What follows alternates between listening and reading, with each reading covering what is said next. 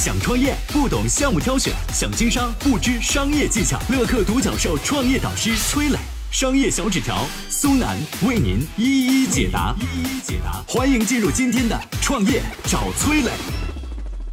李逵还是李鬼？风靡一时的纽巴伦和新百伦之间是什么关系？这个持续了近二十年的山寨案前因后果到底如何？创业导师松南，乐客独角兽联合创始人，营销专家，今日头条特约内容导师，全网粉丝超过五百万。有请松南，有请松南。在中国球鞋市场上，一直有一个未解之谜：纽巴伦和新百伦这两个牌子到底什么关系呢？扫眼看过去啊，一模一样的 N 字鞋，差不多的款式配色，就连门店都是挨着开的，一家接一家。这一系列的雷同，不由得让人心生疑惑啊！这两个牌子究竟是亲兄弟还是子品牌呢？还是加盟商呢？其实都不是。这两个长得宛如双胞胎的品牌背后，是一起持续了近二十年的山寨案。New Balance，也就是新百伦，一九零六年在美国波士顿诞生。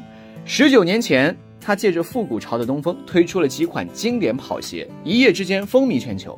在中国，这场风刮得更大。普通老百姓一看价格也不贵，均价是耐克、阿迪的一半差不多，便宜又是个洋品牌。一时之间呢，全国老百姓都爱上了，上至明星街拍，下到超市里抢鸡蛋的大妈，好像那个年代谁没双新百伦 N 字鞋，就不配做时尚弄潮儿似的。但是穿着穿着，消费者们就发现，自己脚下的这双鞋子有点变味儿了啊！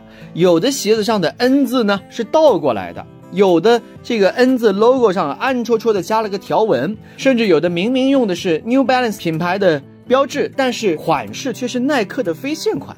其实吧，这些千奇百怪的鞋子都是山寨工厂生产的山寨货，他们也就是趁着新百伦火的那阵子打打擦边球赚点小钱，成不了什么火候。但是在这么多山寨品牌当中，却有一家叫做纽巴伦的牌子，不仅卯足了劲儿和新百伦对着干，还大有要把正品干趴下的势头。这事儿啊，要从上世纪九十年代说起了。当时有一家泉州的鞋企拿到了 New Balance 在中国的独家代理权，还给自己起了个音译后的中文名纽巴伦。可寄人篱下，远不如自己单干。发现 New Balance 火出天际之后啊，纽巴伦有样学样，仿冒了一大批的廉价的 N 字复古鞋，赚的是盆满钵满。他还提前抢住了纽巴伦的商标，直接把正品 New Balance 气得退出了中国市场。这可能就是传说中的走别人的路，让别人无路可走吧。但是正品总归是不甘心呐。二零零三年，New Balance 鞋新品。再次高调进入中国市场，宣布要收复失地，并正式更名为新百伦。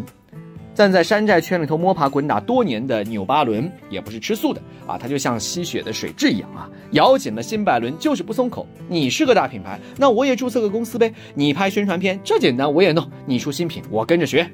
更奇葩的是啊，别的山寨品牌看到正品都恨不得溜着墙根走啊，这个纽巴伦呢反而是理直气壮啊，专门在新百伦的隔壁开店。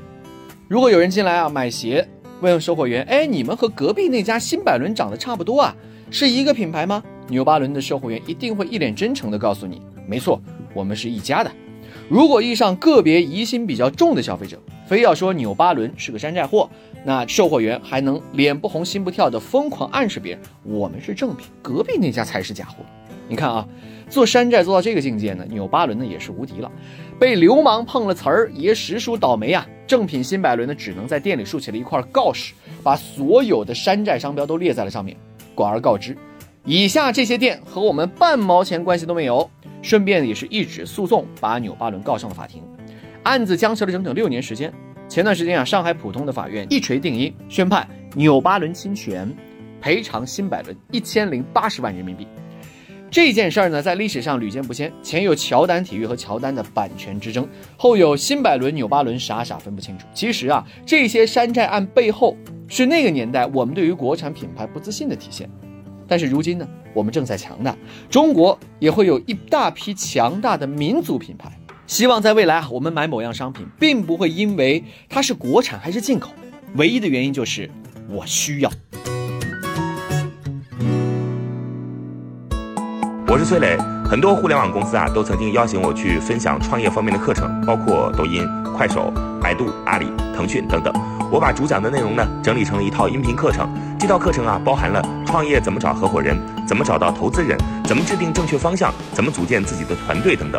相信我，不管你是创业小白，还是有过创业经历的伙伴，这些内容对你来说都有帮助。下拉手机屏幕，在节目简介里边有我的个人微信号，添加微信，这套课程今天免费送给你，快去领取吧。